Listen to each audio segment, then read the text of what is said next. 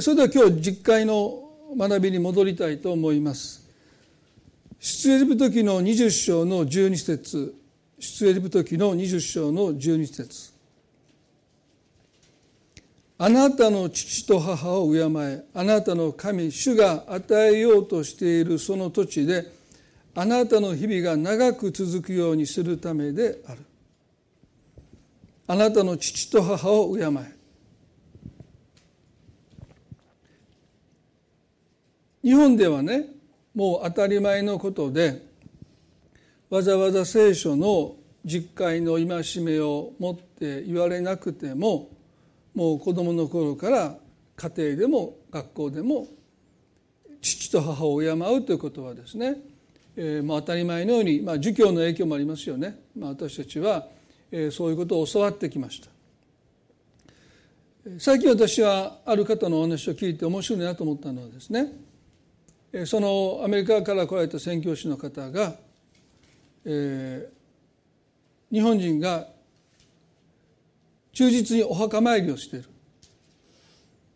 でさぞかし生前良い関係だったのですねって言われたらですねいや生きてる時は憎たらしかった。だからほとんど顔も見たくなかったけど、まあ、死んだ後はまあお墓参りに行きますというようなことをおっしゃって、まあ、驚いたという話を聞いたんですね。であなたの父と母を敬いというのは、ま、亡くなった後に供養しなさいということではなくて生きている時にあなたの父と母を敬いなさいという、まあ、そういう教えなんだろうと思います。2017年の5月の100万人の福音ですねこれ皆さんお買いになった方いるかもしれませんけど特集のタイトルが「父母を敬えば幸いを得るという神の約束というタイトルでした。でこの百万人の福音の編集の方から記事の依頼がありましてそのこの記事を書いてくださいっていうふうに言われました。で普通大体記事を依頼される時はまあお任せしますということがほとんどなんですけど留意点がありますと。それは教会に来てる方の割と多くの人が自分の父や母に傷ついた人がいるということがまず一つ。ですから頭ごなしに、まあ、そんなこと書くつもりありませんけどね。頭ごなしに聖書が言ってるから父と母を敬えなんて言うと少し抵抗を覚える方がいるかもしれません。ですからそういうことを少し考慮して記事を書いてくださればというようなことを言われました。ですから私は最初、ね、ああの何か自由に書いてくださいっていうことが普通よくあるので、まあ、よっぽど、まあ、気になさってるんだなと思ったんですけどもまあよくよく考えてみるとですね、えー、たくさんの人が、えー、両親との間であるいは父と母との間に、まあ、確執のようなものを抱えて生きているということは確かだろう。ですから実会の中で最も抵抗を覚えてしまうのがこの第五の戒め。あなたの父と母を敬えという、まあ、命令形で言われていることに対してある人は反発してる尊敬って命令されてするんですかって私言われたことがあるんですね。尊敬ってのはもっと自然なことじゃないですか心からその人のことを素晴らしいなって思うことが大切であってそんな敬いなんて言われるとかえって反発してしまいますと言われたこともあります。まああの最初の本の「父との旅路」を書いた時にある人からこう言われたんですね。この本は豊田先生だから書けたと思います。どうしてですか？いや先生お父さんとの間に確執がないからです。まあ、9年間、まあ、私が9歳の時に父が亡くなりましたので、えー、9年の短い時間それも4歳から8歳までは進学校の寮にいましたのでですからその5年間を引きますと、まあ、4年間引きますと約5年間しか父と暮らしたことはない。でも3歳までの記憶は普通はないと言いますので、まあ、私にとっては2年間ぐらいの、まあ、父と過ごした生活がなかったですね。ですから父に反抗した記憶もありません、まあ、9歳でしたから。えー、立てついた記憶もないしまあ、叱られた記憶も実は2回ぐらいしかない、まあ、その2回が強烈なんですけどあのおばはんって言った瞬間ピンタされて後ろに吹っ飛んだっていうのが小学校1年生の時にありました「おばはんって何て言ってんや!」っつって急にどつかれて後ろに飛んでいったの今でも覚えてますよねすごいお父さんやなと思いましたけどおばはんでですよ。ね、まあそれが一つと、まあ、あとなんか食事を残したのを怒って叩き起こされて食べるまで食べろ泣きながら食べたのを覚えてます。その2つぐらいしかもう覚えてないんですけど、まあ、でもまあほとんど確執らしい確執がなかったので、まあ、かけたんだろうっておっしゃった。あそうだなと思いました、ね。まあ、父がまだ生きてたらなかなか書けないですね。そういうこともあったと思いますよね。そしてもう一つこの父となる旅路を書こうと思ったっかけがですね前にも皆さんにもお話をしたかも分かりませんけどある牧師の集まりで神様がアブラハムにあなたの一人子イサクを捧げなさいとおっしゃった時にある方がで机を叩いたんです。どうして神はそんな理不尽な要求をなさるのかって言って、まあ、急に怒り出した。びっくりしましたよね。その方も多分びっくりしたと思うんです自分でね。抑えてきた怒りがまあ、おそらく気心を知れてる牧師たちの間だったからでしょうか。突然爆発して。どうして神はそんな理不尽なことを要求するのかって言って怒った。まあ少し落ち着かれてお話を聞いてるとまあ詳しいことは言えませんけども。まあ彼のお父さんが非常に理不尽な要求を彼にしたことがずっと痛みとしてあって。そして封印してきた。でも神様がアブラハムに一人子イサクを捧げなさいとおっしゃったその要求と父の理不尽な要求が重なったんでしょうね。抑えてきたその蓋が解いたんでしょう怒りがまあ溢れたということですよね。で私はまあ9歳まで9歳で父が亡くなったのでまあ、そういう怒りというのはまあないんですねほとんど。ですから非常に驚いたっていうのが一つですね。でキリスト教の世界では父親に関する本なんて売れないんですね。誰が読むのかっていう話ですから。大体父は読まないんですよ。読んだらそんな心を責められるような本読まないでしょ普通励まされるために本を読むので読みながらもうね無知でしばかれるようなねこれもできてないあれもできてないっていうそんな自虐的な経験をしたくないので大体読まないで夫婦の本もあんまり読まないどうせ読んだってお父さん変わらないしって諦めてるので夫婦の本もあんまり売れないんですよ皆さん。ね、夫婦の旅路なかなか、まあ、スロちょっとずつ売れてますけどスローなんですね。一番売れるのが子育て、まあ、切実ですからね、まあ、ですから子育ての本はよく売れる。もう父親に関する本なんて売れないっていうことで言われてたんだけども僕はその牧師の怒りに増えた時にああこれは書かなきゃならないと思う僕にはその怒りがないので向き合えると思いました。そして書こうと思って、まあ、書いたわけですよね。最近また牧師の知り合いとお話をしていて養護施設を出た青年がですね教会がしているグループホームに来られたんですけどもこのコロナの中でまあ引きこもりになってしまって、まあ、最終的には命を絶たれたんですね。で警察がそのお父さんを探したところ見つかって息子さんが亡くなられたっていうことを伝えた時ですね。俺は関係ないと。でそうおっしゃった。そして葬式葬儀はどうするんですかとそんなのしない。勝手にやってくれって言われた。で警察が困って、まあ、教会に相談に来て、まあ、お父さんは葬儀もしないし葬儀も出ないっておっしゃってるので教会で何とかしてくれませんかと言われて、まあ、その知り合いの友人の牧師ですけれども、まあ、引き受けて葬儀をしたその亡くなった方とその兄弟を見たそうですけれども、まあ、葬儀に来てそこに父親が来ないということで辛そうにしてるのを見たとおっしゃったんですよね。ですから彼らに向かってあなたの父と母を敬えって言えるだろうかって思いますよね。自分たちを捨てた父ですからそんな父親をどうして私たちは敬わないといけないのかというふうにものすごく抵抗されるんじゃないかなと思いました。まあ、そういう一つの痛みがあるということを前提に、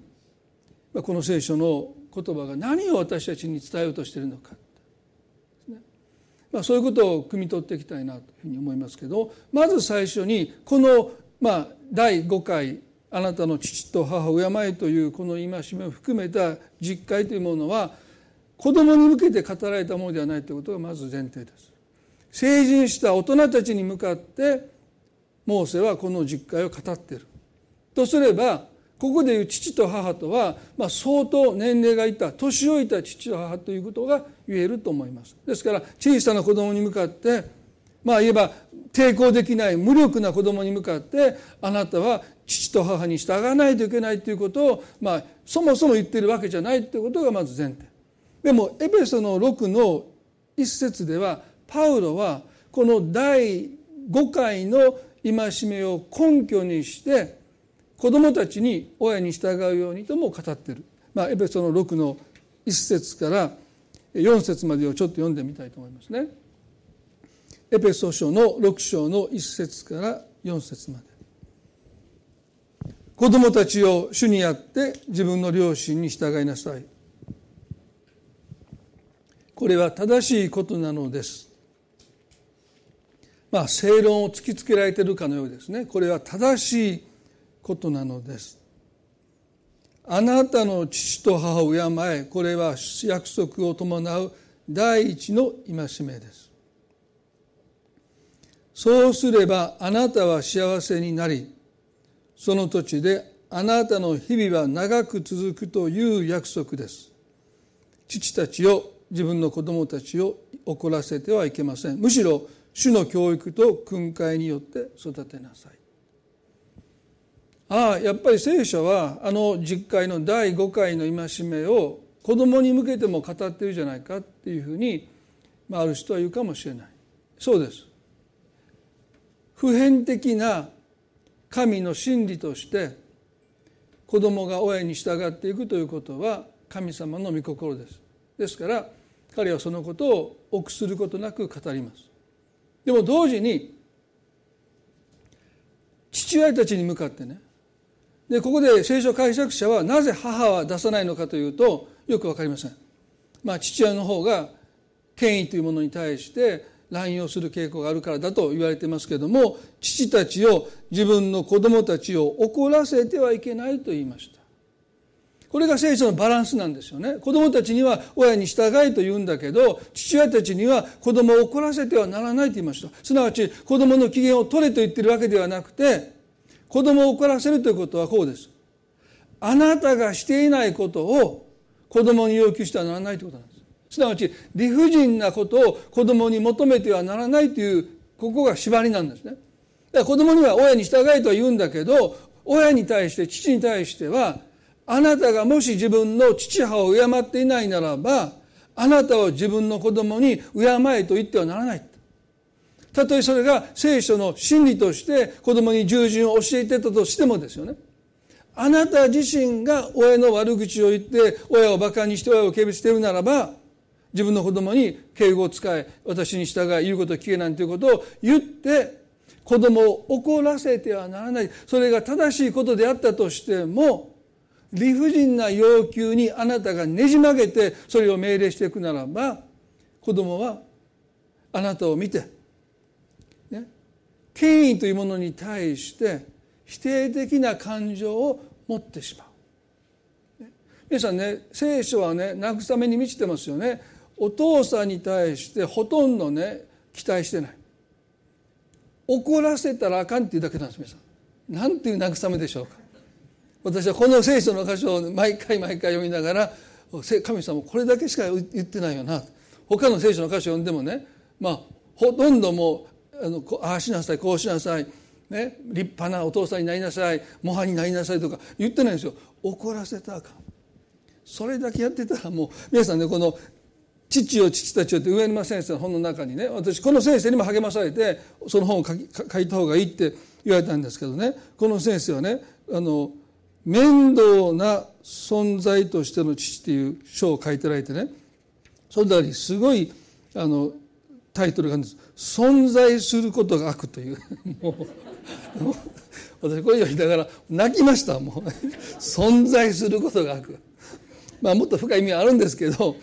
そうなんかいるいるだけで父親は悪なのかっていうですねまあもう何とも厳しい言葉に誰が誰がって言ったらそう怒られますけど 男性がこれパッと書店で見てて存在することで悪って見たらもう買わないですよね。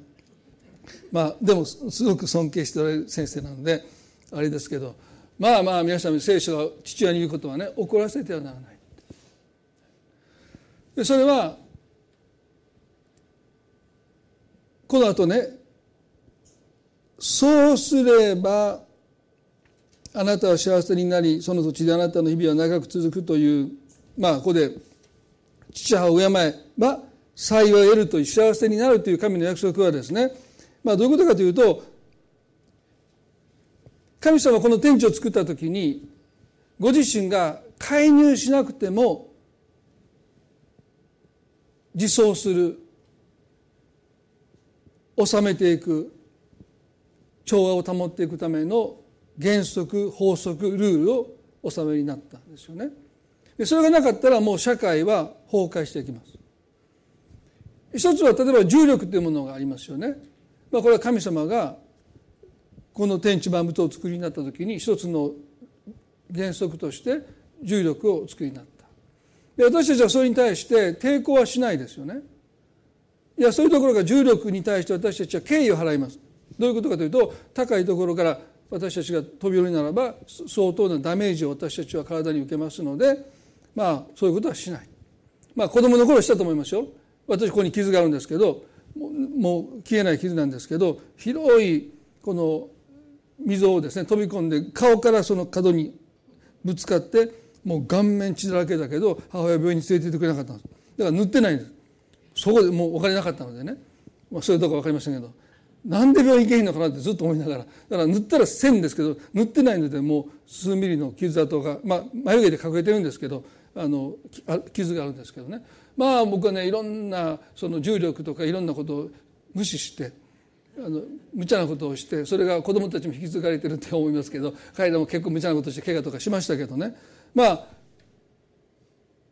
神様がそこに定めたいろんな法則をリスペクトしなければ私たちの生活はかなり危険になりますよね。いろんな弊害が生まれてきます。子供の世界にとって一番最初に出会う神様の原理原則ルールは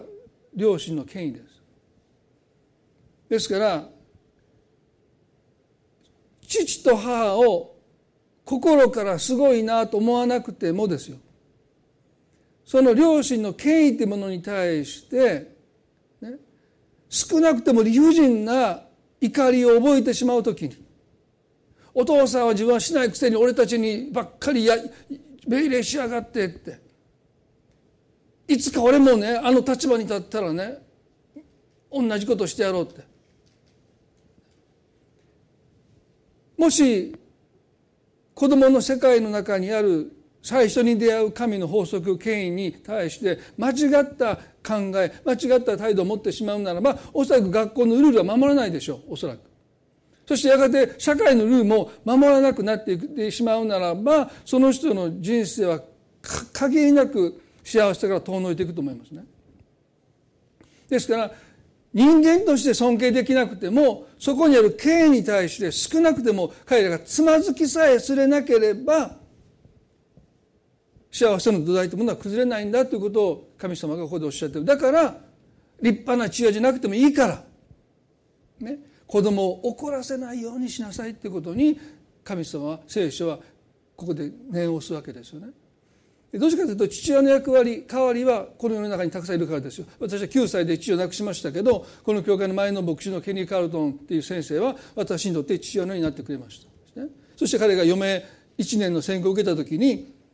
友人を紹介すると言って今の私のメンターのジェリー・デイリーという牧師をアメリカまで連れて行ってくれて紹介してくださいました、ね、で彼も父がしてくれなかったことを僕にしてくれました。ですね。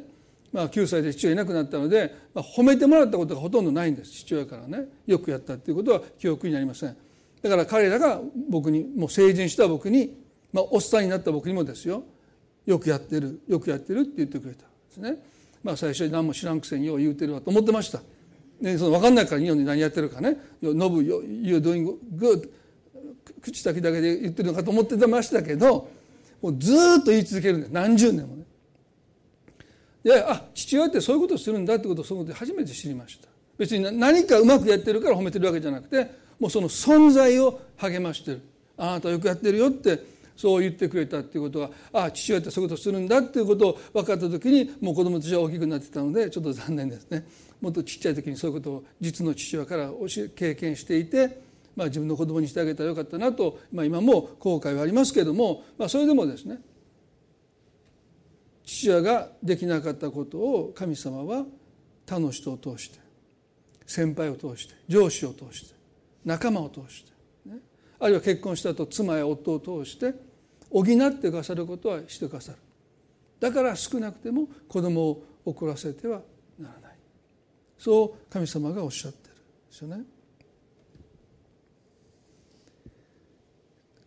そのことを思う時にね聖書は権威主義ではないんですよ。一方的に従順を求めるんじゃなくて父親にも、厳しい基準を設けてあなたがしてないことは子供に要求してはならないと釘を刺している。ですから私たちはね神様という方が権威ある方だけど権威主義者ではないということをはっきりと理解すべきだと思います。神は決してご自分に課さないことをご自分よりも立場の低い人に課すことは絶対になさらない。それが神は権威があるけど権威主義者じゃないということの意味です。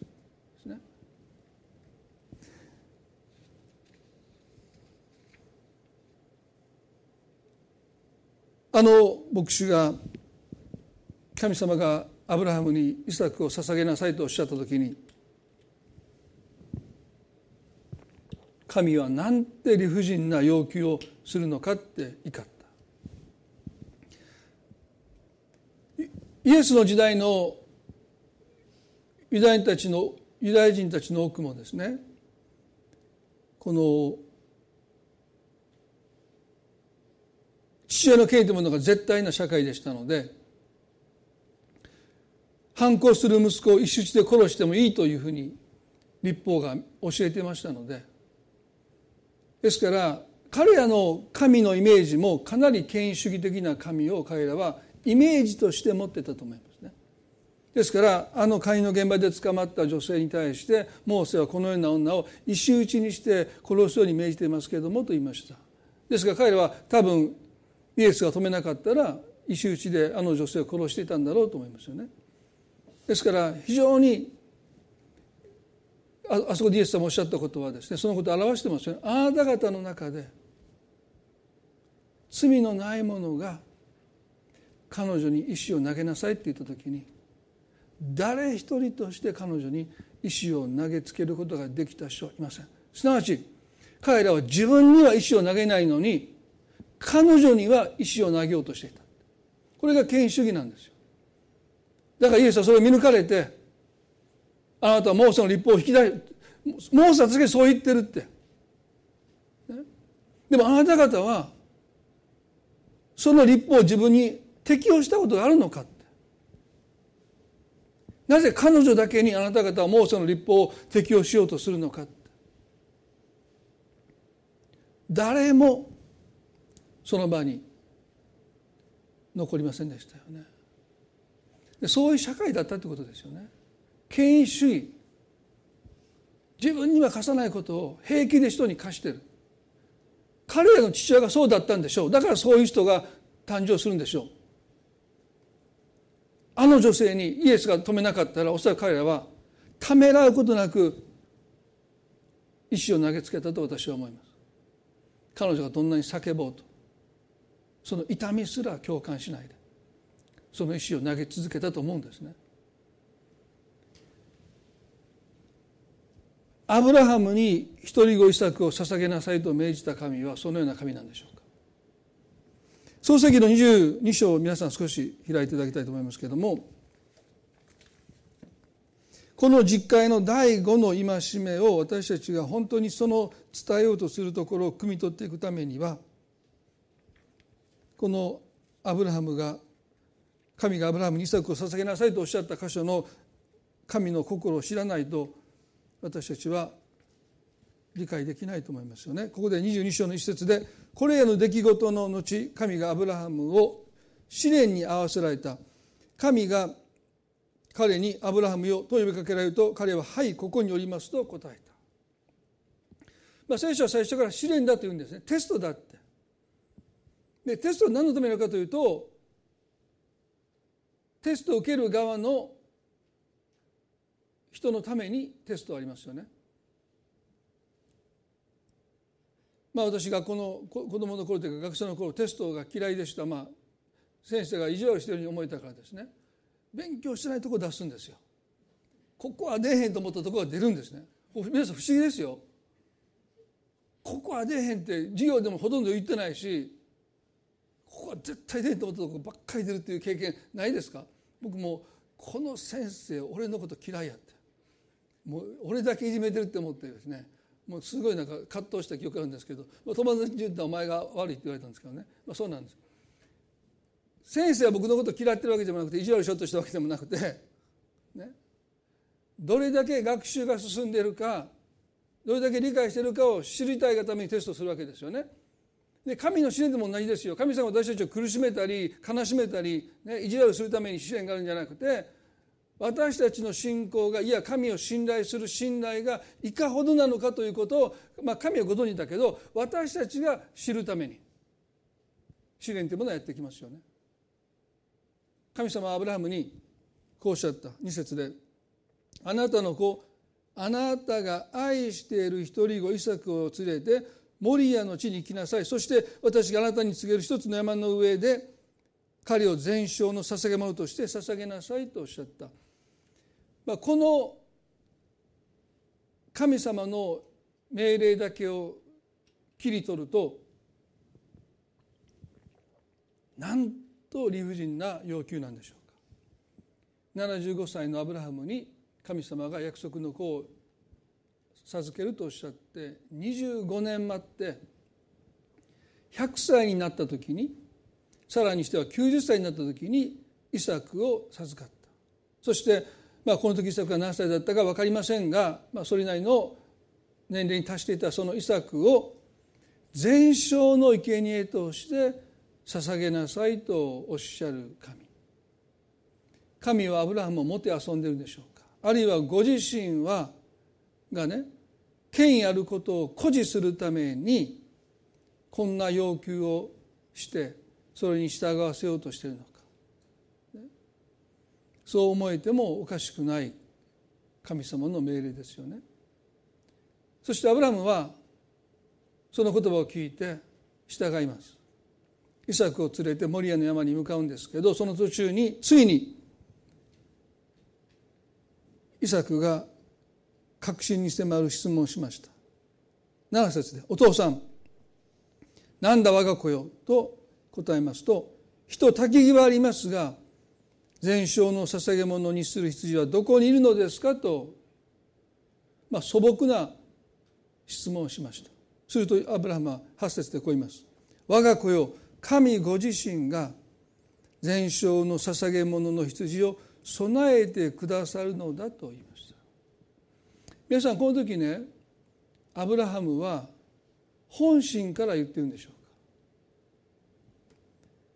我が子よ神ご自身が全焼の捧げ物の羊を備えてくださるのだというこの言葉はアブラハムの本心から語られた言葉なのかまさかイサクお前だとは言えないので取り繕った言葉なのかということを私たちはまず覚えないといけない。で私はこう思うんですね。アブラハムは神様が権威あるお方だということを知ってた。でも決して権威主義者ではないことを彼は理解してたと思います。だから神様がこんな大きな犠牲を私に要求なさるならば神もご自身の身を切る犠牲を払われるに違いないというのがアブラハムの確信です。神が権威主義者でないということはねそういうことなんですよ。私一人に一人子遺作を捧げようとそう要求する神はそれ以上の犠牲をご自身が払われるに違いない。だから神は全焼の生贄の羊を必ず備えてくださるに違いないというのがアブラハムの確信でした。それがね権威に対する健全な応答なんです。神は権威主義者じゃないっていう確信です。皆さん私たちがあなたの父と母を敬いというこの戒めを聞くときに間違っても私たちは神が権威主義者だってすなわちご自分がなさらないことを私たちに要求なさる神ではないというこの一点だけを私たちは絶対譲れないと思います。信仰生活にとって神に従うことにおいてこの一点だけを私たちは絶対に死守しないといけないですね。神は絶対にご自身に課さないことをあなたに課すことはないということです。あなた一人が苦しむ時に神は平気でいるはずがないということなんですよ。あなたが苦しむ時にそれ以上の苦しみを神は担ってるんだということを私たちは知るべきですよ。それが神が権威者じゃないということなんですよ。あ権威主義者じゃないということなんですね。なぜ神は私だけを苦しめるのか。それは神様が権威主義者だという誤解の中に生まれる疑問ですもしあなたが今まで人生の苦しみの中でなぜ神様私だけにこんな辛い目に合わせるのかという思いをもし持ってしまうことがあったとするならば神様に対して私たちは大きな誤解をしているということに気が付かないといけない。あなたの苦しみの何倍も何倍もの苦しみを神は抱えてあなたに寄り添ってくださっているんだということを私たちは知るべきじゃないでしょうか。アブラハムは神は私に一人子を捧げなさいとおっしゃったとするならば必ずご自身も大きな犠牲を払ってくださるに違いないんだというこの確信が我が子よ神ご自身が全焼の捧げ物の羊を備えてくださるのだというこの彼の確信の言葉なんだろうと思います。しかし皆さんモリアの山について山に登った時その全焼の羊はいませんでした。いや少なくても彼には見えませんでした。するとアブラムはどうしたのか。それでもですよそれでも神を信頼してイサクを縛って祭壇の上に乗せました。ね、皆さんモリアの山っていうのはまさにあのイエス様が十字架につけられたゴルゴダの丘のある場所ですよね。ですからここで描かれているのは父なる神様が御子イエスを十字架につけるそのお姿の型として信仰の父であるアブラハムが一人子イサクを縛って祭壇の上に置く姿がまさに十字架のあの父と御子イエスの姿です。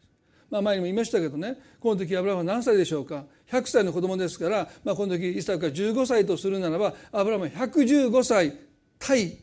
バーサス15歳のイサクですよこんなのイサク嫌だって言ったらもう皆さんも何回も言ってますけどイサクがアブラムを投げ飛ばして羽交い締めにしてローブでアブラムを縛ってお父ちゃんお前が行けって言ってアブラムが祭壇の上に乗せられるのが普通です。普通ですよそれが皆さん。15歳だったら。もう115歳の親父なんてもう赤子の手をひねるようにですね。もう何してんだ親父って。何で俺縛るんだって言って。お前のがもう年もうもうお迎えも近いんだからね。もうお父ちゃんが言ってくれてぐわーっと縛って「我が子よ神はあなたに」って言ったんだけどって言いながらもう年齢から言うとお父さんやろって言ってもう縛ってポンと言って。やってもおかしくないでしょ？でイエス様だって言いましたよね。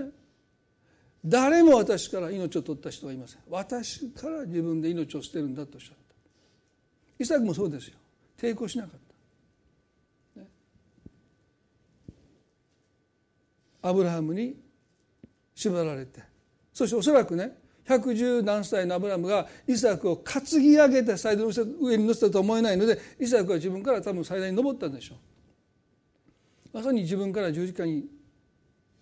つけられてくださったイエス様の姿はそこにあります、そしてアブラムはついにその手にした刀でイサクをほふろうとした時に22章の11節で「アブラハムアブラハム」という声を聞きます。はいここによりますと答えますと見つかいは言われた。この時この見つかいが本当にあの見つかいなのか神様の代役として語っているのかいろいろ意見は分かりますけどこう言いました。その子に手を下してはならない。その子に何もしてはならないとおっしゃった、ね。これが神様の心ですよね。あなたの大切なものを傷つけてはならない。そうおっしゃった。そしてその次こうおっしゃるんですね。今私はあなたが神を恐れていることがよく分かったとおっしゃった。これがテストの合格ということの意味なんですね。あなたが今私を今私はあなたが神を恐れていることがよく分かったって。神様はそんなことのために私はイサクを捧げないといけないというあの苦しみに耐えなければならなかったんですかと反論が聞こえてきそうですけどなぜ神はそんなことを求められたんでしょうか。今私はあなたが神を恐れていることはよく分かった。これはね神様は絶対的なお方でこの方に言われたらどんなことでも従わないといけないという絶対服従するということを神様がアブラムに教えようとしたのか。ここで恐れるというのは怖いとか、ね、恐怖を覚えるという意味じゃなくて敬うという意味です。なわち権威というものをあなたが敬うという心を持っていることが分かったのであなたをイスラエルのあるいは多くの国民の父とすることすなわち権威をあなたに授けることを私はこのテストを通して確認できたということですよね。すなわちもしアブラハムが権威というものを敬わなかったすなわちその権威の持ってる力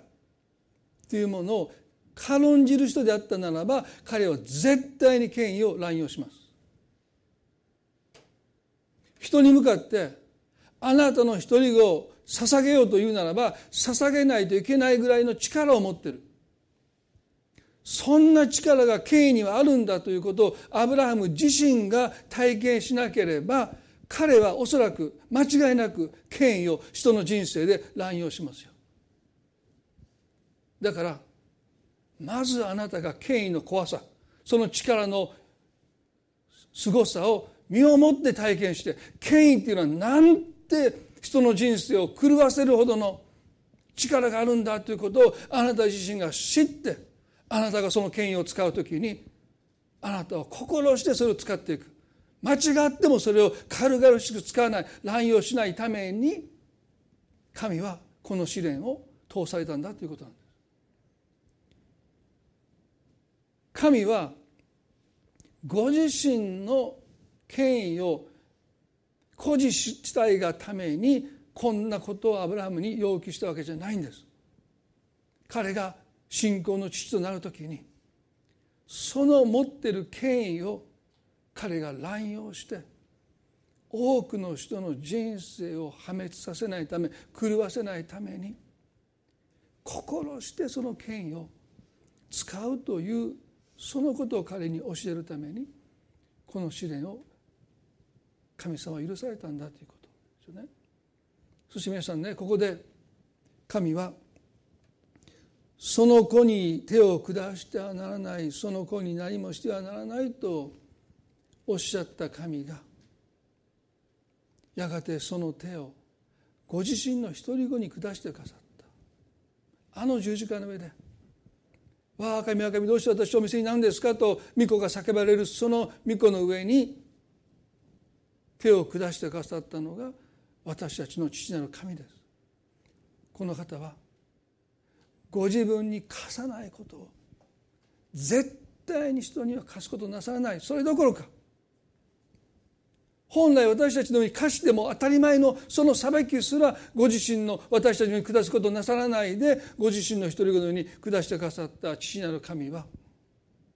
あなた一人を苦しめてあなた一人だけに辛い思いをさせてご自分は何とも思わないという神ではなくて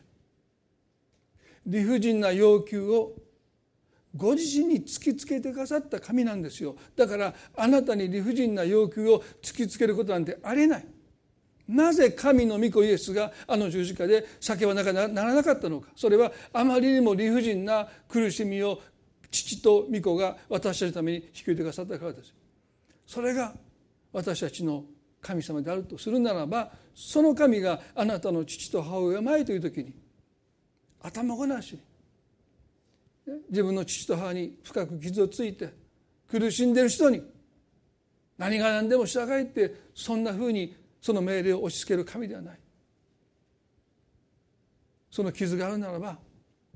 その傷を癒してくださり父母がしてくれなかったことがあるならば神は他の人を用いて足らなかったところを埋めてくださる。補ってくださってそれでも権威に対してあなたが正しい態度を持つことがあなたの幸せの土台だって。そのためだったら私あなたを癒すって。あなたを解放するって。あなたを慰めるって。どんなことでも神様してくださって。あなたの幸せの土台をその基礎を神様が築きたいって願っていたかそのことを私たちは覚えたいそれがこの実会の第五の戒めの神のスピリット神様の精神だと私は思いますだからこの戒めをたとえ親に傷ついて親につられたようとしたとしてもですね私たちは語らないといけないそのために神様は身を削って独り子を打ってかさって私たちを救い幸せにしようとしてくださってるんだというその心をですね私たちはまず受け止めたい。来週この戒めが持っているさらに深い意味を皆さんと一緒に学んでいきたいと思いますけれども一言お祈りしたいと思うんですね。どうぞ皆さん目を閉じてくださって。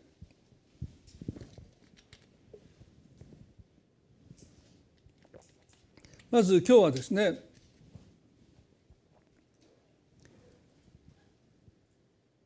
皆さんの父母との関係で傷ついた痛みをまだ抱えている方がおられるかもしれない。いやおられるでしょう。もう許してる。でも傷ついてるその事実はまだあなたの中に残っているかもしれない。でももうあなたは許したって、イエス様の皆によって許しました。それは神様喜んでくださってる。でも許しと癒しは同時期に来ない時があります。瞬間的に許し癒される人もいるでしょうけど私の知る経験ではほとんどの場合癒しは後になってやってきます。でもそれは長い道のりかもしれない。でも神様今日あなたのその傷に触れたいと願っておられると思います。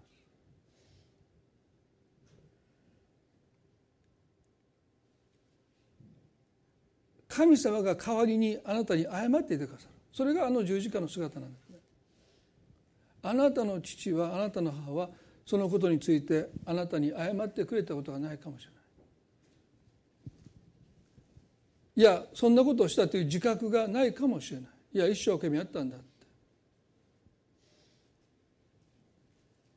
でもあなたは傷ついてる。今日神様はねあなたの前に全ての人の罪を背負って死んでくださったイエス様その姿はねあなたを傷つけた父母に代わって神様があなたに謝ってくださる。私が十字架にかかって打たれることで許してくれないか。打ち傷によってあなたは癒されたというのはですねその神様の申し出に私たちが心を開いていくということですよね。今一言祈ります。イエス様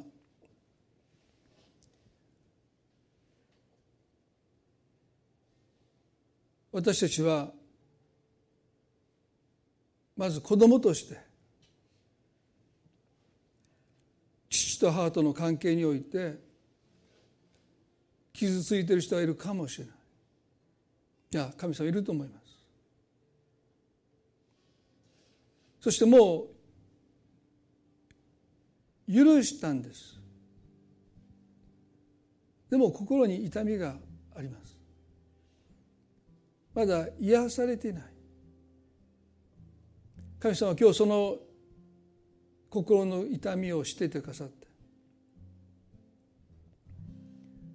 あの十字架のあの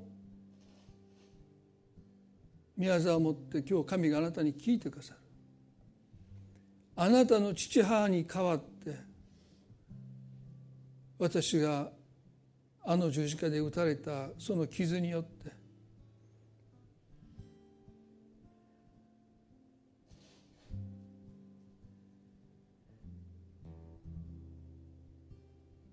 あなたの心は癒されます。もう一度父母に代わって私の謝罪を受け取ってくれますか？神様あなたは私にそんなことをしたことがないって私たちは思うかもしれない。でもイエス様の十字架は身代わりの十字架ですから。私たちの父と母に代わってイエス様が死んでくださった十字架でもあります。今日イエス様の十字架を覚えつつまたその一人子を打ってくださった父の愛を思いつつあなたの謝罪を受け取りたい。そして神様どうかその傷をあなたが癒してくださって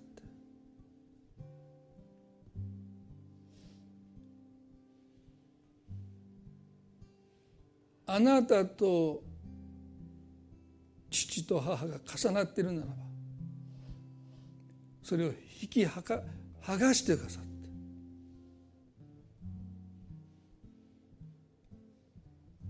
あなたに対するつまずきを取り去ってくださるようになります。あなたは権威主義的な神ではなくて絶対にあなたご自身が経験なさらないことを私たちに求めることがないことを今日もう一度覚えたい。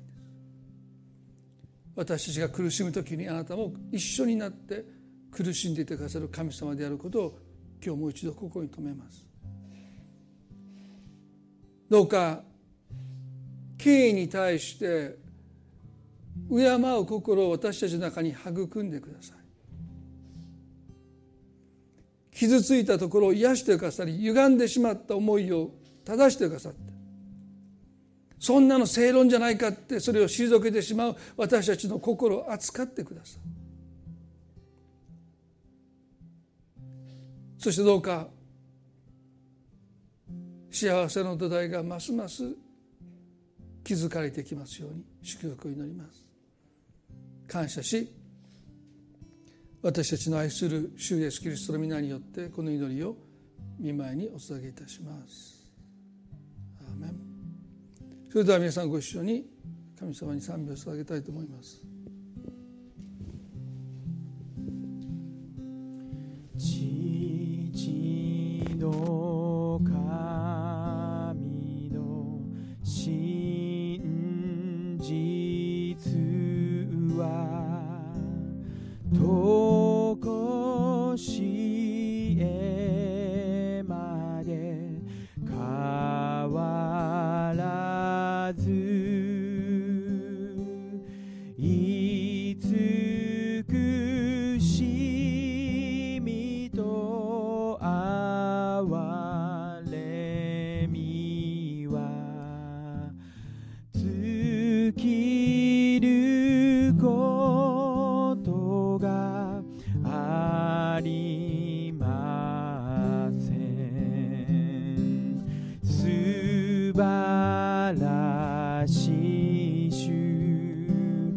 そ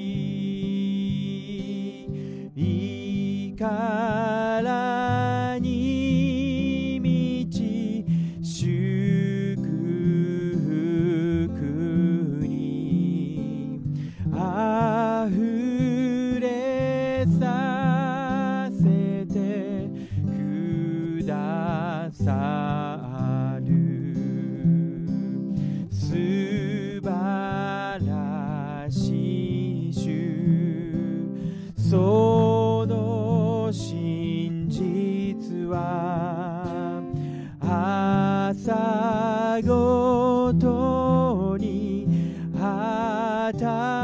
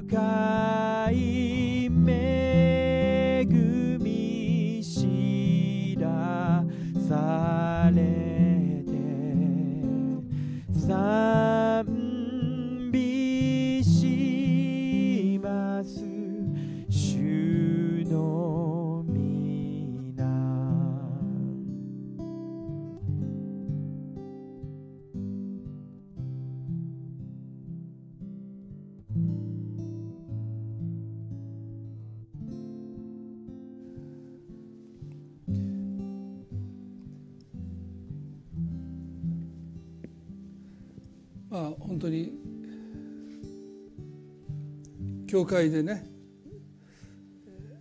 さっきお明かしもありましたけど、まあ、教会に傷つくっていう場合はその権威に傷つくっていうことも多いですよね。ですから、まあ、私たちは本当に権威主義に陥らないように心を配りたいですよね。まあその一つのこの教会の実践は、まあ、私自身の実践ですけど、まあ、前にも皆さんにも何度も言いますけど私が牧師じゃなかったら行きたくない集会をしない、まあ、それは僕の中では権威主義に陥らない一つの方法なんですね。牧師だから断食聖会もする。いろんなことしたいですよ牧師としては。でも僕が信徒だったら行かないですから。ねその断食聖会なんか。まあそれが悪いって意味じゃなくてね。僕が行くかと思ったら元旦も行かないし